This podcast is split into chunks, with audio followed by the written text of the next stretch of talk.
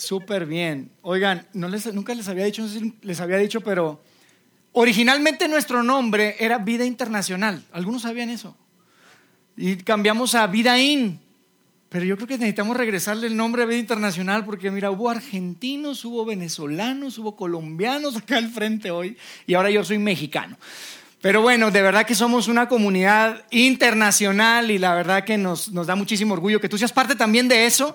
Y como te decía hace un momento, este, de verdad nos encanta que puedan ser parte de nuestra última reunión de grupo grande antes de nuestro lanzamiento como iglesia, antes de nuestro lanzamiento oficial. De verdad que nos emociona mucho estar, estar juntos hoy. Estar aquí es algo de verdad bien emocionante. Y yo quiero que hoy yo quiero que hoy sea un día de verdad memorable, no, simplemente porque es la última vez que nos reunimos como grupo y a partir de la próxima vez pues vamos a ser ya oficialmente una iglesia, sino porque lo que quiero compartir con ustedes hoy es realmente el corazón de Vidaín.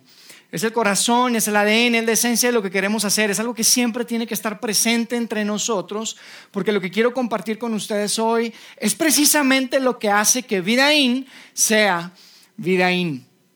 Entonces nos emociona mucho lo que vamos a compartir hoy. Y, les digo esto porque, de verdad amigos, lo que está sucediendo, lo que estamos haciendo juntos es extraordinario.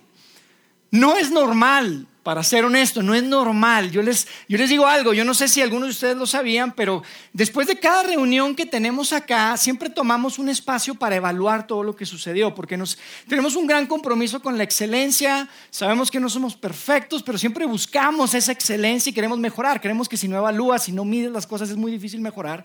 Y siempre que tenemos una reunión, después de, de, de eso, Típicamente los lunes tenemos una reunión, algunos líderes y voluntarios de nuestra organización y evaluamos absolutamente todo lo que hacemos, cada aspecto de la reunión. Y les digo algo, no hay una ocasión, no hay una sola ocasión en que no escuchemos dos o tres historias de alguien que estuvo por primera vez entre ustedes y que nos dice, oye, me encantó. Oye, estuvo, estuvo la verdad padre, me encantó el ambiente que, que tienen ahí, este, me encantó estar entre esa gente. Y, les digo que es extraordinario porque honestamente cuando tiene que ver con temas de Dios, cuando tiene que ver con temas espirituales y especialmente cuando tiene que ver con el tema de la iglesia específicamente, la realidad es que la historia muchas veces es diferente. La historia muchas veces es diferente y sí, la gente respeta mucho y, inclusive escuchamos cosas como que, oye, pues qué bueno que eso funciona para ti, la verdad me da gusto por ti, qué bueno que tú eres parte de esa comunidad de fe. Pero en realidad, como que para mí, pues la verdad, mm, la iglesia, el tema ese, la verdad, como que, como que no. Y, y, la verdad es que yo no, no sé por qué, pero es como si que no se imaginaran que puedan disfrutar un ambiente así, no se imaginan que puedan ser parte de una comunidad de fe. Yo crecí en una iglesia por mi familia y, y la verdad una de las cosas que siempre le daba vueltas a mi mente era el hecho de que es mucho más la gente que no va a una iglesia que la que sí va. Yo no sé si lo habías pensado, probablemente para ti es obvio, para mí no lo era. Y siempre me llamaba mucho la atención eso. Entonces yo de niño iba a la iglesia, iba con mi familia, y iba cada domingo y yo invitaba a mis amigos, pero la verdad es que no siempre querían ir. Y de hecho cuando iban, pues muchas veces no querían regresar. Y me decían cosas como, Yair, mira, lo que pasa es que tú estás acostumbrado, amigo. Para ti es normal, es decir, tú estás acostumbrado, pero para mí como que, mm, no sé, es algo como raro, es algo como que, como que falta algo. Y otra vez, no es que tenga un problema con Dios, la verdad no tengo un problema con Dios, pero eso de la iglesia, ir todos los domingos, como que, mm, no sé, no sé. Y esas son las conversaciones que constantemente tenía. Y lo interesante es que en esas conversaciones, cuando me decían, no sé, nunca me daban una buena razón una razón teológica por la cual no ir. O sea, nunca me decían, ¿sabes qué? Lo que pasa es que yo no creo en Dios. Por esto y por esto y por lo otro. O yo no creo en Jesús por esto y por esto y por el otro. Y por eso no voy, lo cual sería una razón muy lógica por la cual no ser parte de una comunidad de fe si tú no crees. Más bien lo que yo escuchaba es en esas, conversaciones, lo que me decían mis, amigos cuando yo los invitaba, siempre me daban razones como más prácticas. Me decían cosas como que, mm, como que eso no es lo mío, Yair. Qué bueno que funciona para ti. O no, ¿sabes qué? Es que eh, no me siento a gusto. O no me parece relevante. O inclusive me parece algo monótono. Me parece inclusive algo aburrido. Y lo interesante es que en esas conversaciones, en todas esas conversaciones, con quien fuera, independientemente de que no fueran a la iglesia, yo me daba cuenta de algo y concluía algo. Y es que la mayor parte de la gente no tiene problemas con Dios. O sea, me decían, yo no tengo problemas con Dios, de verdad, no tengo problemas con Dios, pero eso de la iglesia, híjole, no sé. Eso no sé. Y tal vez tú estés aquí estás pensando, oye, no me hace sentido lo que estás diciendo, Yair, porque a mí me gusta la iglesia. Yo crecí en una iglesia, yo conozco mucha gente que le gusta la iglesia. Nos sentimos cómodos, nos sentimos a gusto, nos encanta.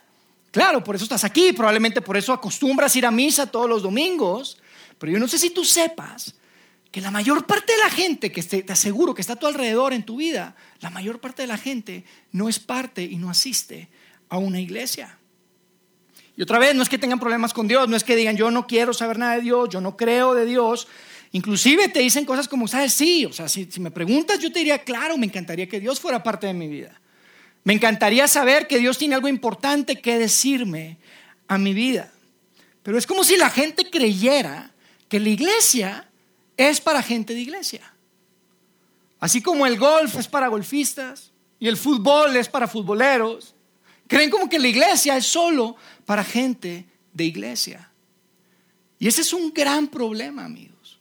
Ese es un gran problema porque si la iglesia es solo para gente de iglesia, eso significa que Dios es solamente para gente de iglesia. Significa que Jesús es solamente para gente de iglesia. Y cuando tú lees las narrativas y los textos del Nuevo Testamento, tú te das cuenta que nada podría estar más lejos de la verdad.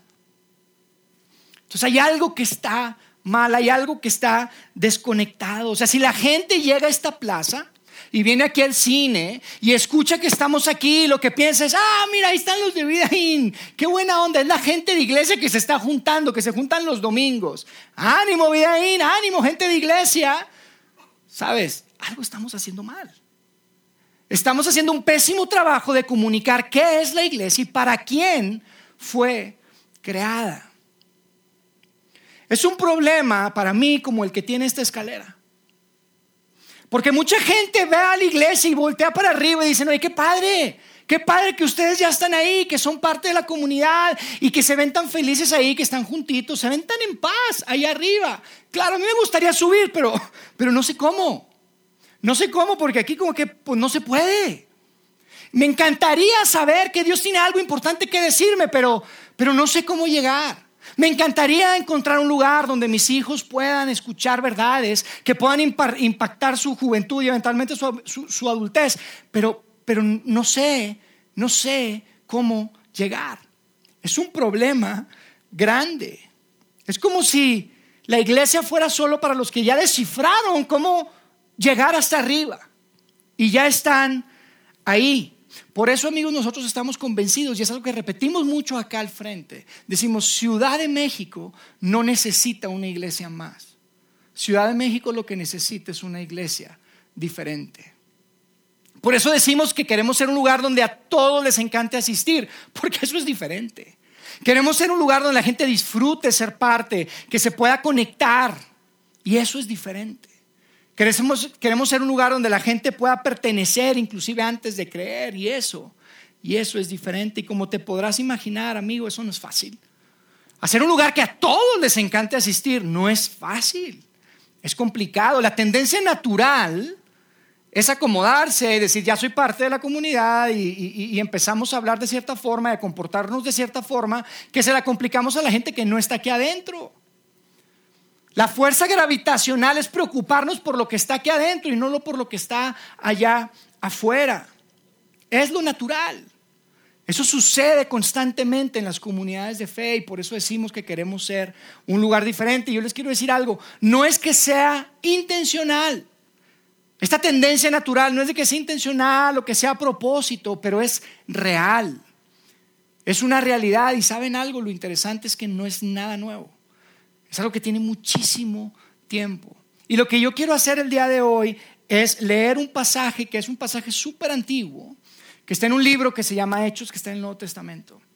Y es un pasaje que si tú, mira, hechos de hecho, no nada más ese pasaje, sino todo ese, ese libro, si tú no eres, estás muy familiarizado con el tema de Dios, probablemente estás regresando, te gustaría empezar a leer la Biblia, este es un buen lugar para, para empezar a leer la Biblia. Es un libro de historia que realmente lo que narra es cómo empezó todo este movimiento que hoy llamamos la iglesia. Y, básicamente en este pasaje que quiero que leamos el día de hoy, se narra justo después de que Jesús dejó la tierra. Queda registrado esto justo después de que Jesús muere, resucita y después deja la tierra y entonces nos relata lo que sucede cuando se formó la iglesia primitiva, estas primeras comunidades. es muy interesante porque lo que tienes que saber es que en ese tiempo todos los amigos de Jesús y toda la gente que formaba parte de esa comunidad eran judíos. Entonces empezaron a seguir a Jesús y básicamente lo que sucedió es que a su fe judía le empezaron a agregar el cristianismo. Entonces eran judíos que le empezaron a agregar el cristianismo atrás y ya eran seguidores de Jesús, eran parte de la iglesia de Jesucristo. Lo cual pues funcionaba súper bien si tú eras judío. Pero si tú no eras judío estaba complicado porque primero tenías que, si tú querías seguir a Jesús, tenías que adoptar una religión completamente nueva. Entonces lo que sucedió es que mientras esto empezaba a, crecer, había un hombre llamado Pablo, un personaje que seguramente conocen, constantemente hablamos de él acá, y Pablo sale de Jerusalén y empieza a compartir el mensaje de Jesús a un montón de ciudades, a un montón de pueblos donde no eran judíos, fuera de Jerusalén. Y empezó a decirles este mensaje, que es un mensaje simple y que la gente empezó a abrazar. La gente se empezó a conectar con ese mensaje y, empezaron a entregar y a poner su confianza en Jesús. Y entonces Pablo en, todos esos lugares empezó a formar iglesias, a formar comunidades. Y mientras la gente empezaba a, entregar su vida a Jesús, resulta que la gente que estaba de regreso en Jerusalén, donde era el lugar, digamos, en la oficina central de la iglesia, empezaron a escuchar de esto. Y dijeron, oye, oye, oye, espera, espera, espera, ¿cómo que esa gente que no es judía está formando parte de la iglesia? No puede ser. Si no es tan fácil. Nosotros tuvimos que seguir todas estas reglas, todas estas regulaciones de la ley judía, de la costumbre judía. Ellos tienen que hacerlo también. Y se hizo un problema súper grande. Hubo una crisis súper grande en la iglesia porque ahora tenían que decidir quién podía ser parte de la iglesia, quién no podía ser parte. Tenían que definir para quién se había formado este movimiento, esta comunidad, esto que le llamamos hoy día iglesia. Y ahí es donde justo donde vamos a empezar a leer hoy. Y yo creo que leamos este pasaje que es súper interesante porque casualmente tenemos, digamos, la minuta de una reunión que hicieron para resolver este problema. Y vamos a ver cómo lo resolvieron. Es un, es un pasaje que narra precisamente lo que sucedió después de que esta crisis se presenta en la iglesia y que define para siempre la trayectoria de la iglesia como la conocemos el día de hoy. Así que vamos a leer en Hechos capítulo 15, en el verso 1, fíjense lo que dice. Dice, algunos que habían llegado a Judea, Judea es, la región donde estaba Jerusalén, dice, algunos que habían llegado de Judea a Antioquía, y Antioquía es este lugar donde había ido Pablo a hablarle a otras gentes que no eran judías, dice, les empezaron a enseñar a los hermanos, a menos que ustedes se circunciden conforme a la tradición de Moisés, no pueden ser salvos. Imagínate. Básicamente un grupo de personas que vinieron de Jerusalén, de donde había empezado todo, fueron a un lugar fuera de Israel y les dicen, no, espera, espera, ¿ustedes qué se creen? ¿Cómo que se quieren conectar con Dios? No es tan fácil. Primero tienen que convertirse en judíos y un judío se tiene que circuncidar. Así que yo imagino que había puras mujeres en el grupo, porque imagínate. Tú quieres ser seguidor de Jesús, éntrele a la cirugía. Y una cirugía bastante dolorosa. Entonces imagínate la cosa estaba complicada. Entonces dice en el 2, esto provocó un altercado y un serio debate de Pablo y Bernabé, quienes habían compartido este mensaje en Antioquía, con ellos. Entonces había un debate grande porque Pablo y Bernabé dijeron, ¿de qué están hablando? ¿Por qué les están diciendo eso? No tiene nada que ver. ¿De dónde sacaron esa creencia que tienen que ser judíos antes de hacerse cristianos? Y dicen el 3. Entonces se decidió que Pablo y Bernabé y algunos otros creyentes de ahí de Antioquía subieran a Jerusalén para tratar este asunto con los apóstoles y los ancianos. Y los apóstoles, ustedes, que, ustedes tienen que saber que eran como rockstars. Los apóstoles eran, mira, súper famosos, porque ya no estaba Jesús en la tierra. Esta era la gente que había estado súper cerca de Jesús, que había convivido con él, que habían sido parte de su equipo, parte de sus, de, sus amigos más cercanos eran los, eran los apóstoles. Y entonces cada vez que había una eh, eh, una crisis, una duda, un problema, ya sea teológica o prácticamente hablando, iban con ellos y ellos tenían que decidir qué es lo que se iba a hacer. Entonces dice que fueron ahí y iban a, resolverlo con los apóstoles. Después en el verso 4 dice, al llegar a Jerusalén, informaron de todo lo que Dios había hecho por medio de ellos. O sea, Pablo y Bernabé le empezaron a decir, oigan, no saben, está increíble lo que está sucediendo. La gente se está acercando a Dios, le está acercando a Jesús. Dice, entonces intervinieron, mientras Pablo y Bernabé estaban platicando eso, dice que intervinieron algunos creyentes y afirmaron, es necesario circuncidar a los gentiles y exigirles que obedezcan la ley de Moisés. O sea, había un grupo de personas que no estaban de acuerdo. Dicen, ¿saben qué? Bueno que creen en Jesús. Qué bueno que han puesto su fe en Él, que, han, que creen en su resurrección y todo. Pero, espérame, no es tan fácil. Nosotros tuvimos que cumplir con todas estas reglas, todos estos mandamientos. Y ustedes creen que así ya nada más porque sí, ya pueden ser parte. No, hay que exigirles. Y cuchillo aparte. El bisturí para, la, la, operación que tenían que hacerse los hombres. Entonces la discusión ahí continúa por un rato. Y después Pedro toma la palabra. Y Pedro Amigos, ustedes, ustedes saben de Pedro, han escuchado de Pedro. Pedro es uno de los seguidores de Jesús más famoso. Él anduvo con él súper cercano. Pedro es el Pedro que caminó con Jesús sobre el agua. Pedro es el Pedro que estuvo cerca de Jesús y que vio a Jesús hacer cosas increíbles, sobrenaturales. Pedro era alguien súper respetado en ese tiempo. Y entonces dice que se levanta Pedro y habla. Fíjense lo que dice en el verso 7. Dice, después de una larga discusión, Pedro tomó la palabra y les dijo, oigan hermanos, ustedes saben que desde un principio Dios me escogió de entre ustedes para que por mi boca los gentiles oyeran el mensaje del Evangelio y creyeran. Oigan, compadres, amigos, hermanos, ustedes saben lo que yo viví. Yo soy usted, yo soy judío y ustedes tienen que saber esto. Lo que pasa es que Pedro para ese momento, Pedro había experimentado algo bastante dramático con Dios. Y Pedro era judío, pero mira, judío, judío, judío. Decimos en el norte era judío, de, era judío de hueso colorado. O sea, era judío. O sea, él no comía ciertas cosas, no tomaba ciertas cosas, pero sobre todas las cosas no se mezclaba y no se relacionaba con gente que no era judía.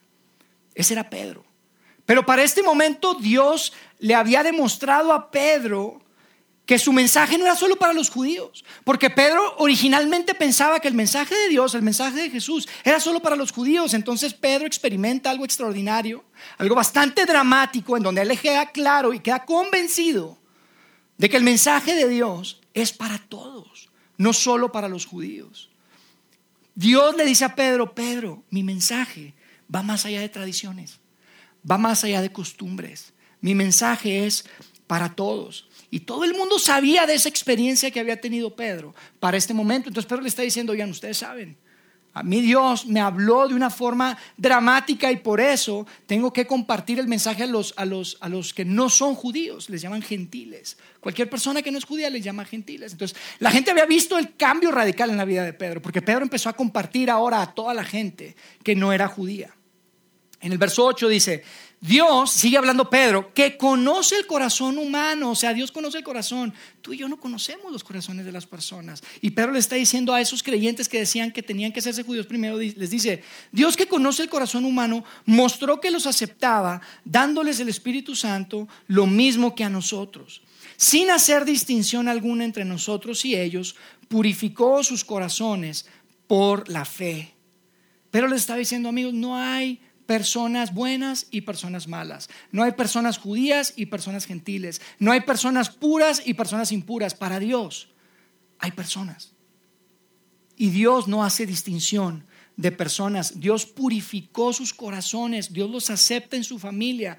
No porque hicieron una serie de cosas o dejaron de hacer una serie de cosas, dice, sino por la fe, por la confianza que pusieron en Jesucristo. Y después en el verso 10 le sigue diciendo, está Pedro ahí parado hablando y dice, entonces, ¿por qué tratan ahora de provocar a Dios poniendo sobre el cuello de, estas, de estos discípulos un yugo, una carga que ni nosotros ni nuestros antepasados hemos podido soportar? Pero les dice, amigos, ni nosotros pudimos. Más, les aseguro que no nos sabemos ni la ley de memoria. Son más de 600 reglas. Ni si no la sabemos de memoria, menos cumplirla. No hemos podido. ¿Por qué le queremos poner esta carga a esta gente que se está acercando a Dios? En el verso 11 le dice, nosotros creemos que todos somos salvos de la misma manera por la gracia no merecida que proviene del Señor Jesús. Todos somos salvos por la gracia, es un regalo. Pedro estaba ahí hablando, me imagino que todo estaba silencio. Porque Pedro estaba hablando con autoridad y recuerden quién era Pedro. Pedro era súper respetado y le estaba diciendo, oigan amigos, no se trata de qué haces o qué dejas de hacer. No se trata si eres muy bueno con tus tradiciones o no eres muy bueno con tus tradiciones. La salvación, el poder ser parte de la familia de Dios, ser parte de esta comunidad que hoy nosotros llamamos iglesia, en ese momento le llamaban el camino. Ser parte no se puede comprar obedeciendo reglas. No se puede comprar sometiéndote a una cirugía. No se puede comprar, les estaba diciendo Pedro a ellos. Yo creo que todo estaba silencio ahí. Y después aparece un personaje que es súper interesante. Es un personaje llamado Santiago. Santiago es identificado en el texto bíblico como el hermano de Jesús, el hermano del Señor. Y si esto es así, Santiago pasó mucho tiempo con Jesús.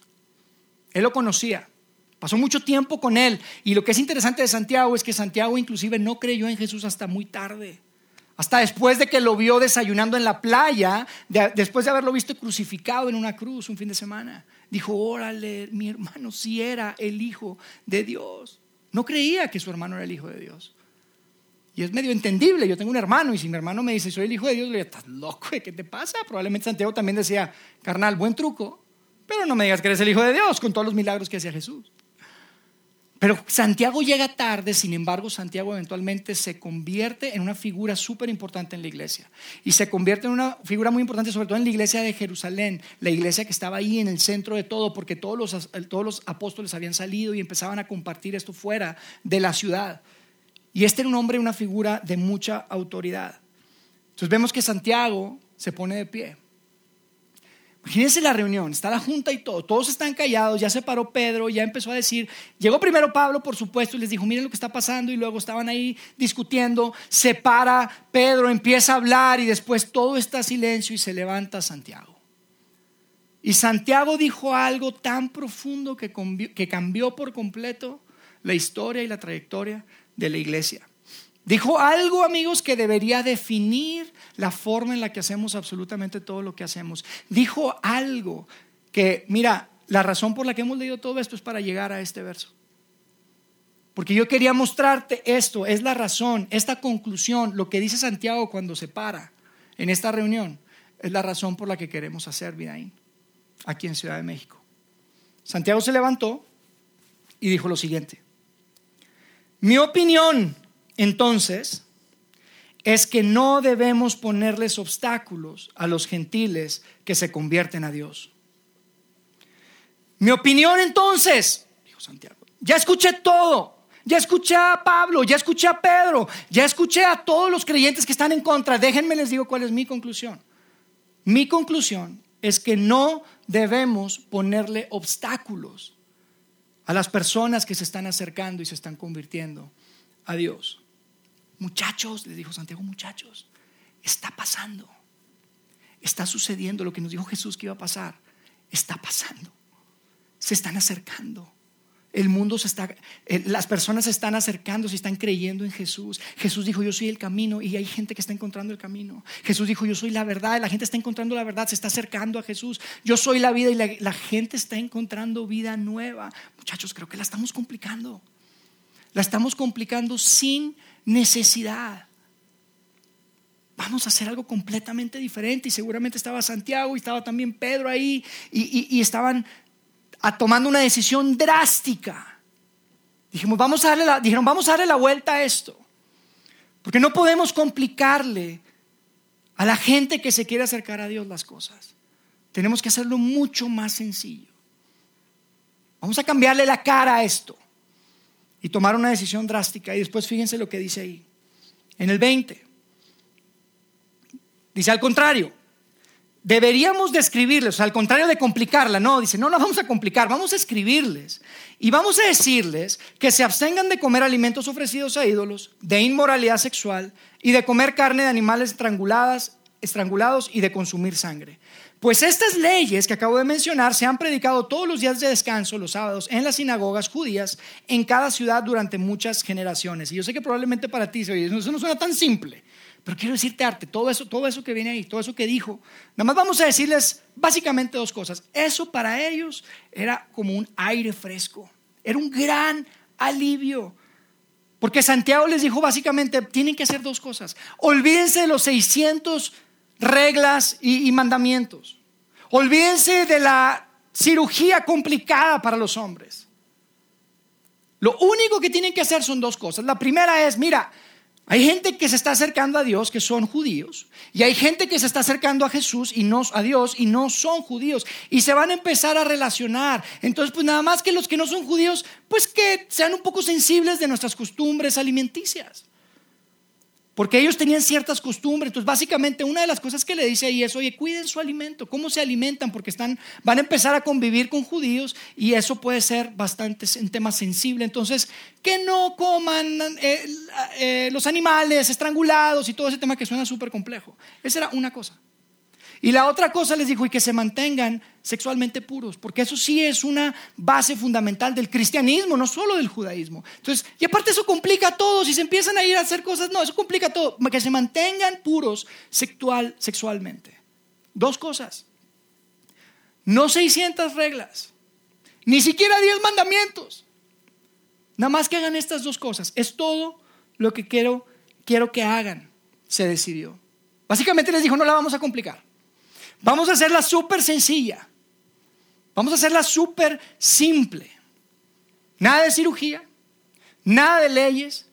Simplemente sean sensibles a los judíos que, que son seguidores de Jesús y manténganse puros sexualmente. Después dicen el 30, nos adelantamos ahí porque ahí continuó la conversación en esa junta y dice en el 30, una vez despedidos, ellos bajaron a Antioquía, donde reunieron a la congregación y entregaron la carta. Los creyentes de Antioquía la leyeron y se alegraron por su mensaje alentador.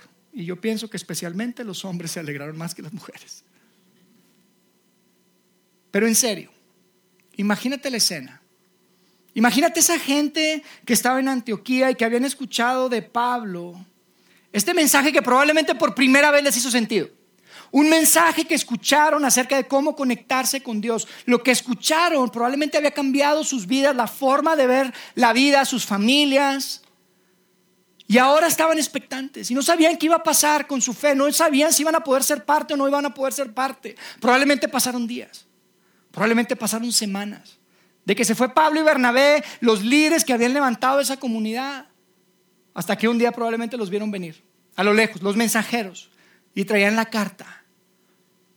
Imagínate. Y llegaron y abrieron la carta. Y vieron por primera vez que estaba ahí firmado Pedro, el amigo cercano de Jesús. Estaba Santiago, el que era esta figura de liderazgo en la, en la iglesia de Jerusalén. Y dijeron, órale, esto, lo que diga, es lo que vamos a tener que hacer. Ellos estuvieron con Jesús. Lo que ellos digan, lo que ellos hayan firmado, es lo que vamos a tener que hacer. Y después empezaron a leer. Imagínate la alegría que les causó cuando vieron, dijeron, oye, lo lograron.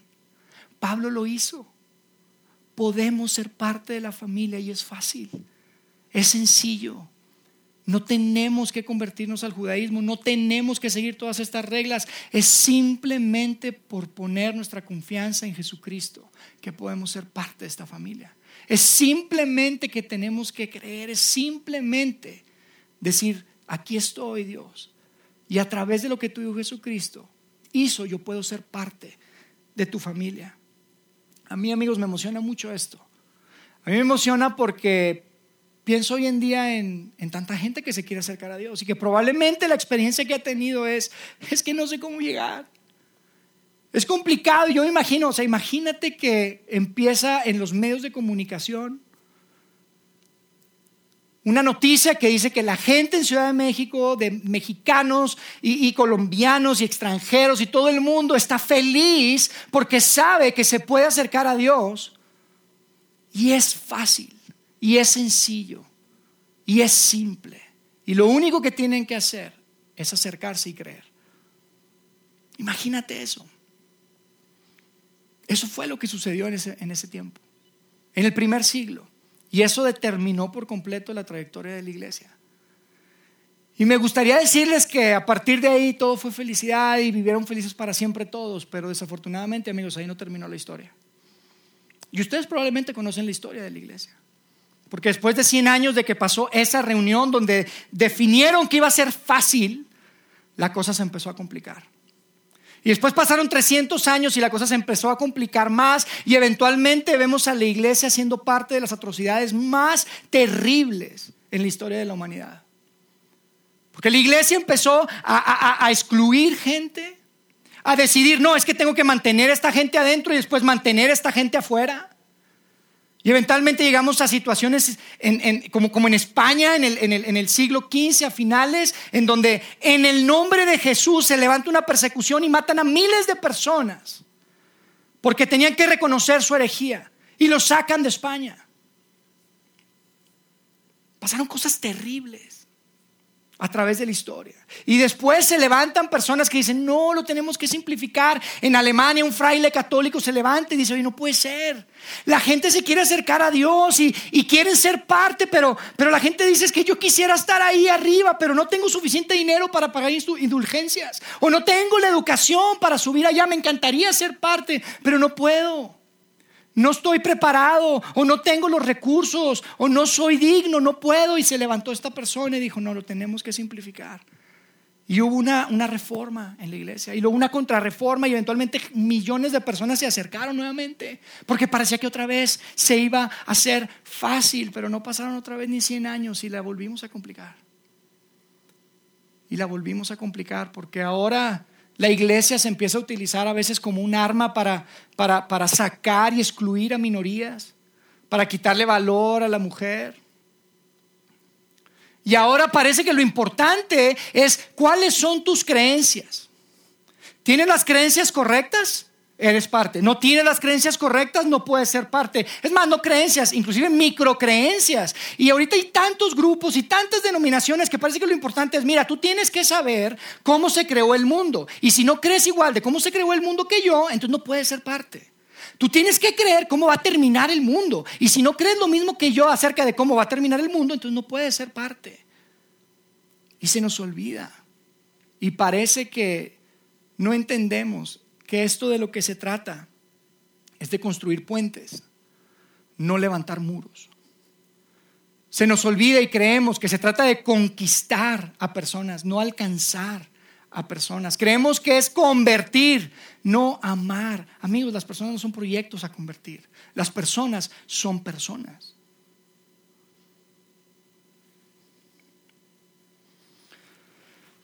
Cualquier persona que se acerca hoy en día, en muchas ocasiones, lo que dice es que pues ni siquiera si ustedes se ponen de acuerdo. No sé qué creer. Y pensamos que Jesús lo que dijo fue, por las creencias correctas la gente va a saber que son mis discípulos. Parece que eso fue lo que dijo Jesús, pero sabes, eso no fue lo que dijo Jesús. Lo que dijo Jesús es, por la forma en la que se traten y se amen, es que la gente va a saber que son mis seguidores, que son mis discípulos. Esa es la forma en la que la gente va a saber, pero parece que, confundimos esa parte o la sacamos, no sé.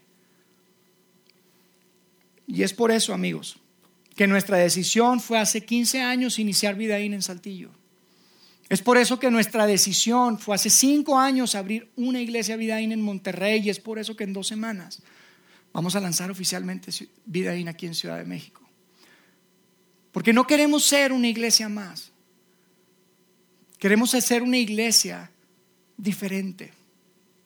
Una iglesia que tenga todos los peldaños aquí, en su lugar, para que si viene una madre soltera, sepa que Dios no está para juzgarla, sino que Dios está para, para amarla y para apoyarla a criar a su hijo. Si viene un matrimonio que está teniendo muchos problemas, sepa que Dios está a su favor, no está en su contra y Dios quiere lo mejor para su familia y para sus hijos. Si viene un joven aquí que no piense que Dios quiere quitarle su diversión, sino que Dios está para que se divierta y para que se divierta mejor.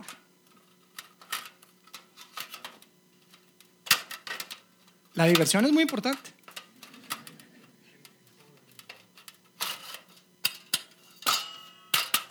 Esa es la iglesia que queremos ser, amigos. Que queremos ser una iglesia para todos y la verdad no importa que sea difícil. No importa si nos equivocamos y tenemos que volver a empezar. No importa si no sabemos todas las respuestas y cómo manejar todas las situaciones. Nuestro compromiso siempre va a ser ser un lugar para todos porque todos están incluidos en la iglesia de Jesús.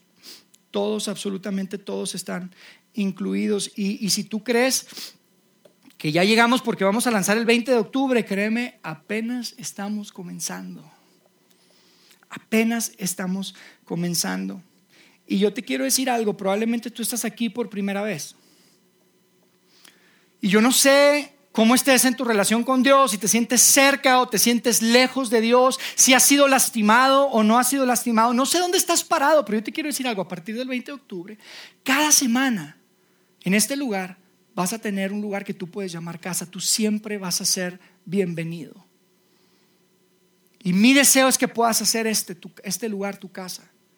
Y si tú estás aquí, tú ya eres parte de nuestra comunidad, tú ya has estado con nosotros, yo te quiero decir algo que nunca va a cambiar. Es algo que constantemente vamos a seguir repitiendo. No es porque ahorita estamos en una etapa de lanzamiento, no, esto nunca va a cambiar y no puede cambiar. Por eso nunca vamos a dejar de pedirte que sirvas. Nunca vamos a dejar de pedirte que te involucres, que seas parte, porque queremos crear ambientes para todos y queremos que sean ambientes increíbles porque el mensaje de Dios es increíble. Y necesitamos crear ambientes que, puedan, que podamos hacer juntos porque todos están incluidos. Si tú eres parte de nuestra comunidad y ya has estado con nosotros, nunca vamos a dejar de pedirte que te involucres con tus recursos y con tus finanzas y vamos a seguir levantando fondos. ¿Sabes por qué? Porque si queremos crear un lugar para todos, lo que esperamos es que todos aparezcan aquí y que todos vengan. ¿Y sabes qué? Si todos vienen, este lugar no va a ser suficiente. Ni el de aquí al lado tampoco.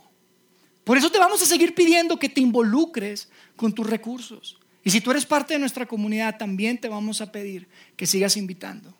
Que sigas invitando amigos, que sigas invitando a familiares, y a toda la gente, porque cuando tú invitas nos mantienes enfocados, nos mantienes honestos, nos mantienes siempre enfocados en que cada peldaño de esa escalera esté en su lugar, porque cada domingo puede ser el primer domingo de alguien.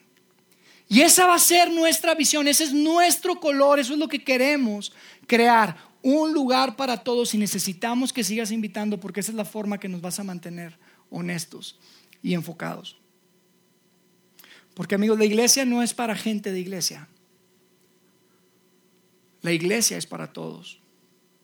Y yo no sé cuánto tiempo vamos a estar acá, pero yo me, imagino el futuro y puedo pensar en todas las historias de, de relaciones restauradas, de matrimonios restaurados, de personas que por primera vez puedan encontrar un lugar en donde de forma práctica puedan escuchar verdades de Dios y puedan ponerlas en, su vida diaria y puedan eh, hacer las cosas en su vida diaria y tomarse de la mano, tal vez por primera vez, de un Dios que quiere ser su Padre Celestial, de un Dios que quiere lo mejor para ellos y que está a favor, a favor de ellos.